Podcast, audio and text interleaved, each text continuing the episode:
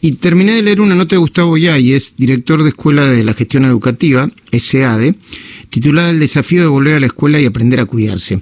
En el marco de la discusión o el debate que están teniendo para volver a clases, en, el Ministerio de Salud de la Nación, el, Ministerio de Salud de la Ciudad, el Ministerio de Educación Nación y Ministerio de Educación Ciudad.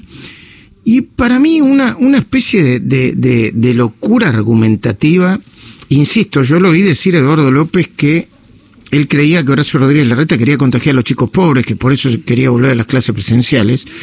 Y entonces me pareció saludable hablar con Gustavo es porque eh, eh, tiene la perspectiva de el, niño o el alumno o la alumna de cómo está viviendo la pandemia y todo lo que le ha pasado a ese alumno y esa alumna. Que nosotros los adultos, ensimismados en nuestros propios problemas, que lo tenemos y muchos, quizá no le prestamos tanta atención. Gustavo, buen día, ¿cómo va? ¿Qué tal, Luis? ¿Cómo estás? Muy bien. Contaba la historia de Juan, vos, ¿no? De un, de un, de un Juan que pueden ser miles, millones de miles Juanes.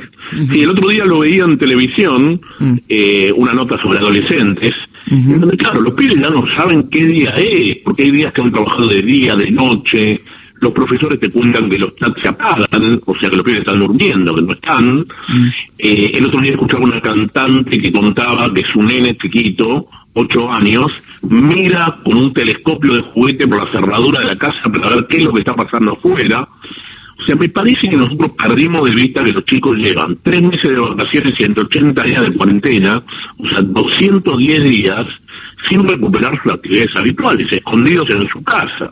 Entonces yo creo que tenemos un error en la manera de ver cómo cuidarlos.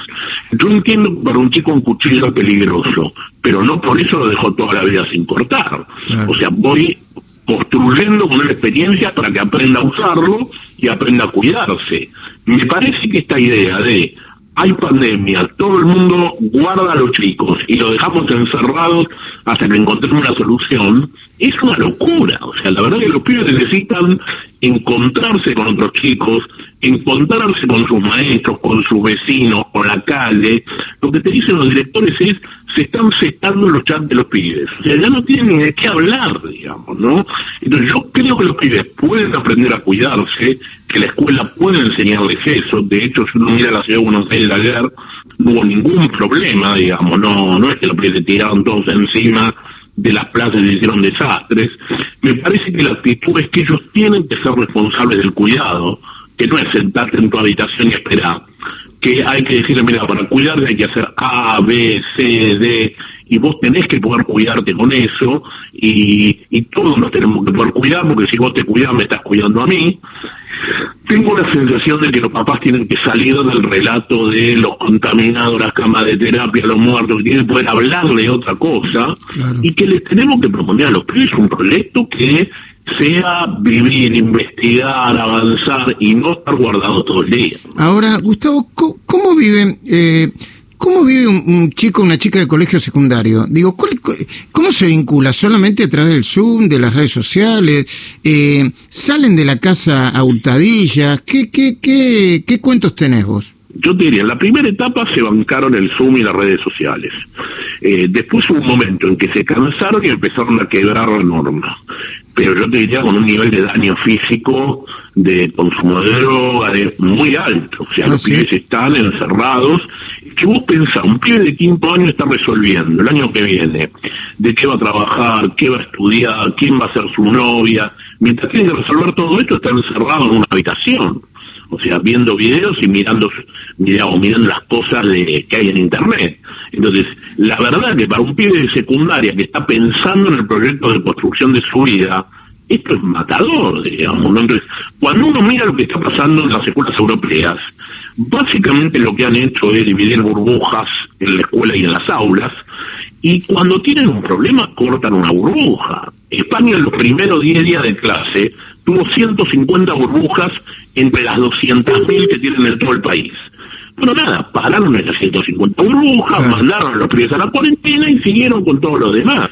Esto que por momentos dice el ministro de Salud y los funcionarios de, no, tal país paró todo. No, no paró todo. Lo que paró son algunas burbujas que es donde tienen los problemas. O sea, nosotros no podemos creer que la vida de acá en más es estar encerrados. Mm. Porque eso para los pibes es terrible y para la sociedad también, ¿no? Y después, eh, eh, Gustavo, no quiero dejar de, plantear el tema. Eh, yo no, obviamente todo el mundo crece y se vuelve más viejo, no necesariamente más sabio o con más conocimiento. Tengo una tristeza por la discusión alrededor de la, de la meritocracia que me parece que es, es, es lo, lo último que le faltaba a la Argentina, ¿no? La idea de que, de que este, Hoy lo escribe Luciano Román también en La Nación. Ahora eh, vamos a ser uno de los pocos países con movilidad social descendente, ¿viste? Que, reivindica la movilidad social descendente, que reivindica el nivelemos todos para abajo, si no hay un farolito en, la matanza, eh, vamos a romperle los faroles que, que hay en vamos a romper los faroles que hay en Palermo, porque así vamos a estar todos iguales y todos parejos, como metáfora, ¿no?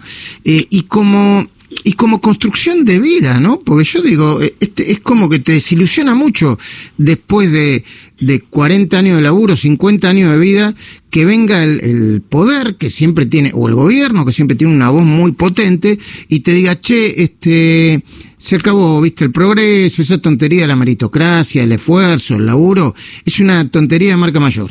Eh, vos te tenés que quedar quietito, tranquilo, y el papá Estado te va a resolver todos los problemas, eso sí no esperes este, crecer ni un poquito, ¿eh? porque eso está mal. Sí, yo creo que eso es un disparate, es dejarnos desnudos a todos, porque la verdad que nosotros sabemos vivir en un encuadre de mérito. Si nos sacan del mérito, la verdad que no sabemos qué hacer en esta sociedad. Y yo creo que además no hay sistema educativo que no mire eso. La verdad que vos lo que le tenés que proponer a los pibes es imagínate un futuro mucho mejor y vamos a intentar recorrerlo. Yo te ayudo y la verdad es que la felicidad es mirar lo que te habías planteado y ver que estás llegando a eso que te habías planteado. Me da la sensación que sin plantearles a los pibes un futuro que tiene que ver con el mérito y con el progreso, no hay que plantearles de qué construir en la vida, porque yo entiendo que hay pibes que tienen altas dificultades. En ese encuadre hay que proponerles todo lo que puedan mejorar y todo lo que puedan avanzar.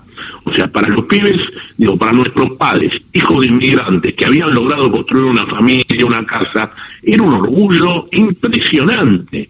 El hecho de que vinieran de abajo no quiere decir que les parecía menos haber podido subir. Entonces yo creo que los pibes no se bancan eso. De hecho, cuando se decidió que no había evaluaciones, los pibes que están teniendo Zoom todos los días y trabajo todos los días, estaban enojadísimos porque la sensación es, espera, yo estoy haciendo un esfuerzo enorme, como que no hay evaluaciones, digamos, no? Entonces yo lo que creo es que hay que premiar al que hace el esfuerzo, hay que ayudar al que no puede hacerlo, y básicamente eso es construir una vida y un proyecto, ¿no?